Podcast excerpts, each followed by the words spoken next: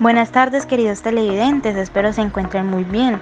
Soy Kenny Rivera y mis compañeras Silvia Carrillo, Jenny Blanco y Angélica de la Rosa, quienes les hablaremos sobre las dificultades de aprendizaje durante el ciclo vital.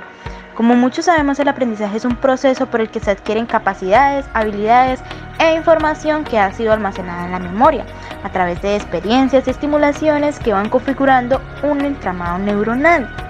Las neurociencias estudian algunas bases biológicas del cerebro que son la conducta, procesos mentales y el aprendizaje para solucionar problemas específicos mediante su aplicación. En el ciclo vital se presentan distintas dificultades de aprendizaje, las cuales se pueden presentar desde una edad muy temprana. Más que todo, a esto no se le llaman dificultades, sino trastornos. Algunos de estos pueden ser dislexia, digrafía, TDAH, memoria y proceso visivo.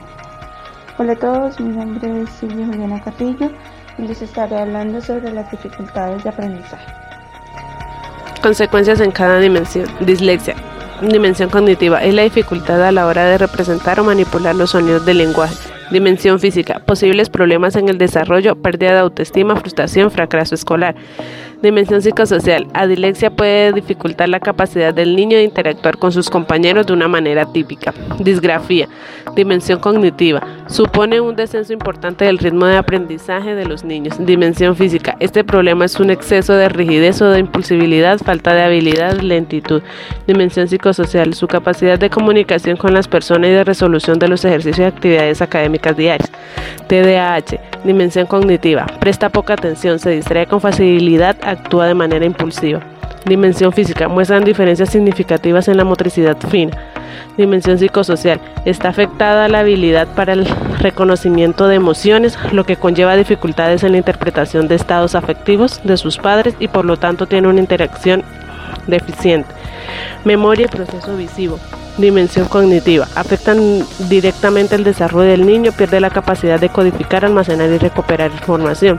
Dimensión física. Uno de los cambios más significativos en el desarrollo físico es la maduración del sistema nervioso, donde se establecen las conexiones entre las neuronas que van a contribuir al desarrollo del cerebro. Buenos días, mi nombre es Jenny Blanco. Para concluir, estas bases biológicas son importantes en el ciclo vital del ser humano. Por eso es importante implementar estrategias pedagógicas y lúdicas donde se realizan y se ejecutan de acuerdo a la edad. No es lo mismo cantarle una canción con ademanes a un niño de 4 años que a un adolescente. Es importante tener en cuenta el rango de edad donde se busca la manera adecuada para un aprendizaje.